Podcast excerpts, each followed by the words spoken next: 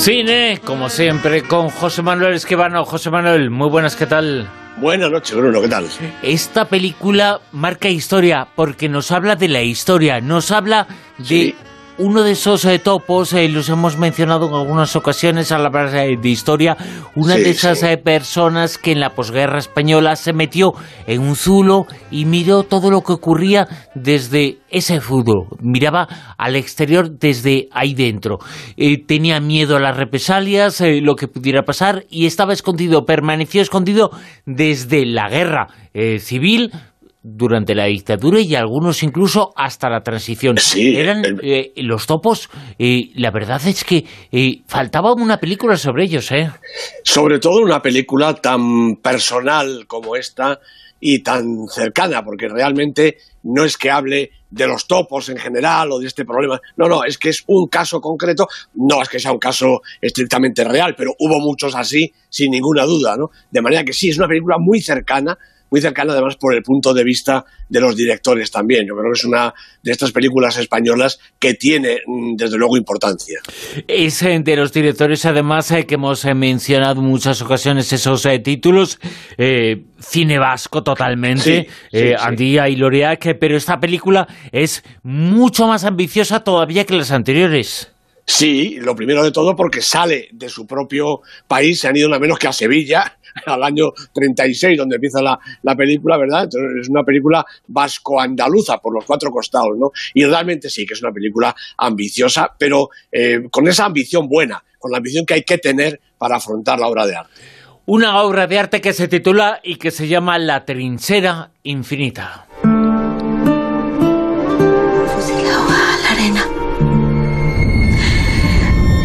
Enrique, al Andrés, al Quijo.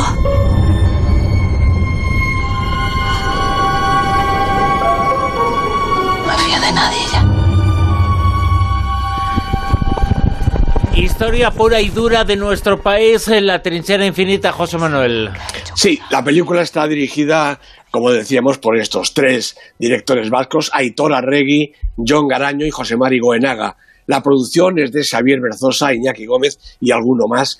El guion de Goenaga junto con Luis Verdejo y los protagonistas casi exclusivos Antonio de la Torre y Belén Cuesta, aunque naturalmente hay alguno más como Vicente Vergara, por ejemplo. Bueno, Arregui, Garaño y, y Goenaga eh, llevan ya unos años haciendo cine, proceden del documental y de la animación, géneros que en el País Vasco se hace estupendamente. En 2014 dieron ese aldabonazo en el panorama cinematográfico español con Loreac y luego triunfaron decididamente hace un par de años con Andía, eh, que dirigieron a Regui Garaño y produjo eh, Goenaga. La trinchera infinita está dirigida por los tres, algo que de entrada yo creo que ya tiene pues mucho mérito, ¿no? Eh, eso sí, Arregui, Garaño y Goenaga se han ayudado, como decía, eh, con Luis Verdejo en los diálogos y con sus habituales Pascal Gagne en la partitura, una banda sonora estupenda, y Javier Aguirre en la fotografía, siempre importantísimo en sus películas y en esta, por supuesto, todavía más. Porque la historia, bueno, pues es bastante oscura. Eh, nada más comenzar la guerra civil, los sublevados, eso que llaman los nacionales, pues toman la iniciativa. Y en un pueblo de Sevilla buscan a los cargos republicanos depuestos, el alcalde, los concejales, para pasarlos por las armas. Higinio, que ya sabía lo que se le venía encima, ha preparado, con ayuda de Rosa, su mujer, un escondite en su casa. Y allí se mete, escapando de los falangistas y de la Guardia Civil. Con mucho miedo y mil peligros para ambos, así pasan los tres años de la guerra. Y cuando ven que la situación no cambia, con la paz franquista, si acaso empeora, deciden buscar un escondite mejor para Higinio.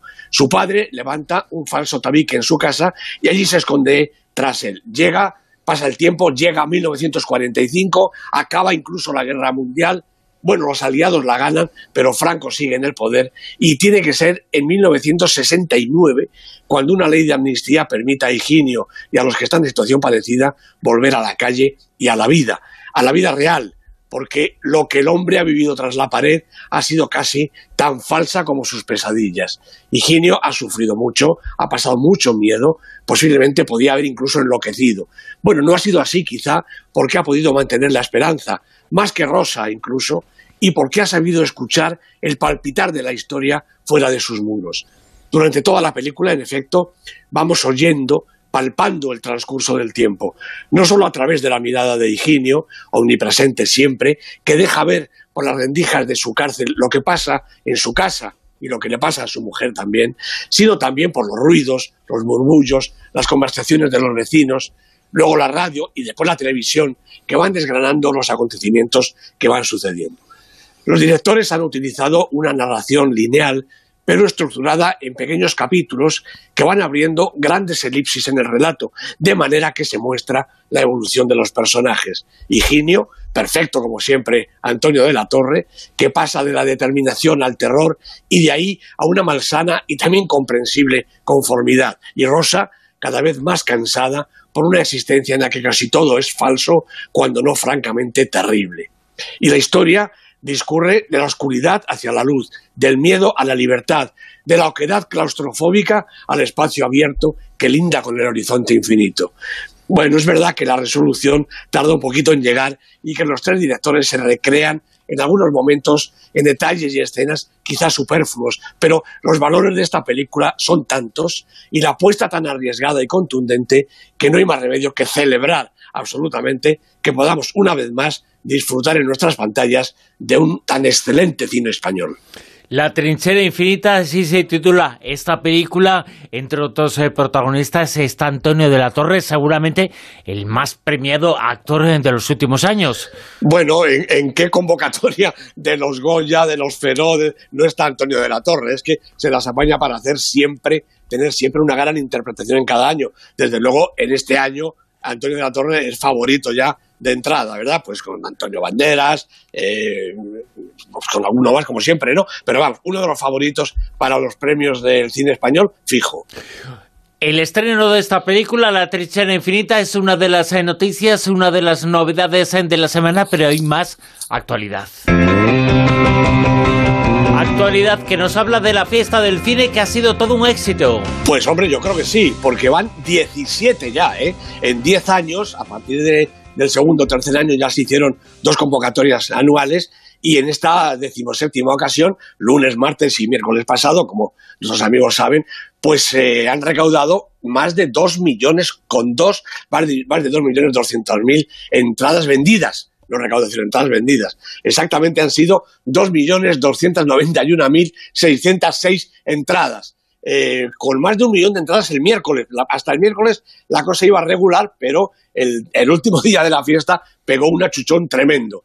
Se han remontado los eh, millón con trescientos mil de octubre del año pasado, que fue una, una entrada, una recaudación, una venta de entradas realmente flojita, y se han superado los dos millones, fíjate, por cuarta vez en las 17 ocasiones, ¿no? Es la segunda mejor recaudación de la, de la fiesta del cine detrás de octubre de 2016. Realmente, dos millones, eh, dos millones con tres casi de entradas es una cifra realmente espectacular. Me quedo con las ganas de saber, claro, es muy difícil, a cuántos, a cuántas personas corresponde, porque seguro que algunos de, de los espectadores han ido más de dos, han ido dos o tres veces al cine, ¿no? Con lo cual, espectadores serán un poco menos, pero dos millones y pico de entradas vendidas es un disparate. Bueno, la fiesta, recordemos, se organiza por Fedicine, que son los distribuidores, y FECE, la organización de los exhibidores, junto con el Instituto de la Cinematografía y de las Artes eh, Audiovisuales, el ICA, y ha reunido en esta ocasión, fíjate, al 95% de la oferta de España. 3.069 pantallas en 351 cines. Dato también que indica cómo está ahora mismo el panorama. Casi 10 pantallas por cine en eh, nuestra industria eh, de, de, de la cinematografía. La triunfadora, pues Joker, como era de esperar.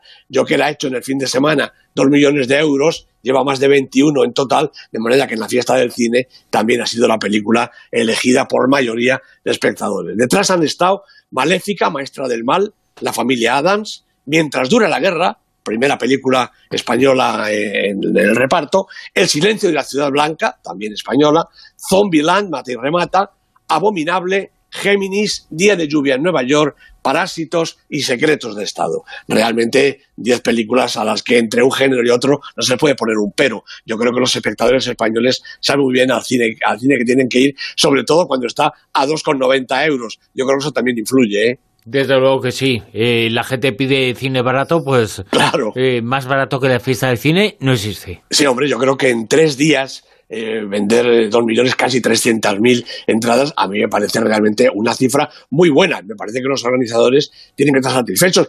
Eh, bueno, realmente cuando empieza la fiesta del cine, el horizonte siempre está en los dos millones de entradas. ¿Venderemos dos millones? Pues fíjate, solamente cuatro veces en las 17 ocasiones de la fiesta del cine y esta ha sido la segunda de, todas las mejores recaudaciones, algo realmente estupendo. Y nosotros tenemos aquí una fiesta, la fiesta es la lista, el Super 10. ¿Qué sitúa esta semana en el puesto número 10? Pues una película española, precisamente una de estas que el público ha elegido entre, en la fiesta del cine, El silencio de la ciudad blanca, la película de Daniel Calparsoro con Javier Rey, con Belén Rueda, con Aura Garrido de protagonistas, primera semana en el Super 10. 9. Ad Astra, la película de James Gray con Brad Pitt y Tommy Lee Jones de protagonistas, seis semanas en la lista, manteniendo la posición. En el 8. Pues otra de las triunfadoras, La familia Adams, con Greg Tiernan, con Vernon, una estupenda película de animación que entra directamente en el Super 10 en el puesto 8. En el puesto número 7. Maléfica, maestra del mal, la ha dirigido Joaquin Ronin y ahí están Angelina Jolie, Elle Fanning, Michelle Pfeiffer, dos semanas en la lista, ha bajado un puestecito. En el puesto número 6. Bueno, pues también ha bajado un puesto mientras dure la guerra, porque claro, ha habido novedades por arriba. Lleva cinco semanas en la lista la película de Alejandro Amenábar, Carra Elejalde, otro de los favoritos a todos los premios de interpretación. Y oye, la película lleva ya rondando los 8 millones de euros de recaudación me parece una buenísima noticia para Menábar y a todos, para todos los que nos gusta el buen cine español. En el puesto número 5. Dolor y Gloria, otra película española. Esta es de Pedro Almodóvar con Antonio Banderas, Penélope Cruz. Lleva 32 semanas en la lista. Atención a esta película, no vaya a ser que bata algún récord próximamente. Lleva 32 semanas, ha bajado un puestecito, pero la película está formidable. 4. La película de la semana, Bruno, Parásitos. La película coreana de Bon Joon-ho, de la que hablábamos precisamente la semana pasada, una película realmente estupenda. Yo te digo que ya desde ahora mismo es favorita para el Oscar a la película de habla no inglesa. Puesto número 3. Día de lluvia en Nueva York, de Woody Allen. Ha perdido un puestecito en su tercera semana. No les importa porque Timothée Chalamet, Elle Fanning, todos los protagonistas lo han disfrutado y los espectadores lo disfrutamos cada vez que la vemos. En el 2. Érase una vez en Hollywood que recupera un puestecito en su semana número 11, nada menos. La película de Quentin Tarantino, sin duda una de las películas del año, con Leo DiCaprio, con Brad Pitt, Margot Robbins, un reparto sensacional. Y atención, nos pitamos en la cara para recibir el puesto número uno. Pues eh, evidentemente tiene que ser Joker, la película más taquillera, la película que todo el mundo está yendo a ver. Cuatro semanas en la lista, todas en todo lo alto, la película de Todd Phillips con un formidable Joaquín Phoenix de protagonista. La verdad es que el papel de Joaquin Phoenix eh, parece que ha catapultado todavía más a Joker, que ya lo tenía todo para triunfar, eh, pero Phoenix hace algo que convierte al Joker en lo grande, no, en lo más grande, ¿no? Efectivamente, efectivamente, porque además demuestra que este Joker de Todd Phillips no es una película de superhéroes. Al uso, todas estas personas que rechazan un poco el género se están dando cuenta de que esta película no es así. Es una película de una hondura psicológica y de una crítica social realmente importantísima. La figura central en la que todo esto gira y gira pues este Joker que hace Joaquín Phoenix, que verdaderamente está sensacional. Y que está esta semana en el puesto número uno. José Manuel Esquivano el Callejón vuelve la próxima semana. Gracias. A ti, Bruno, un abrazo.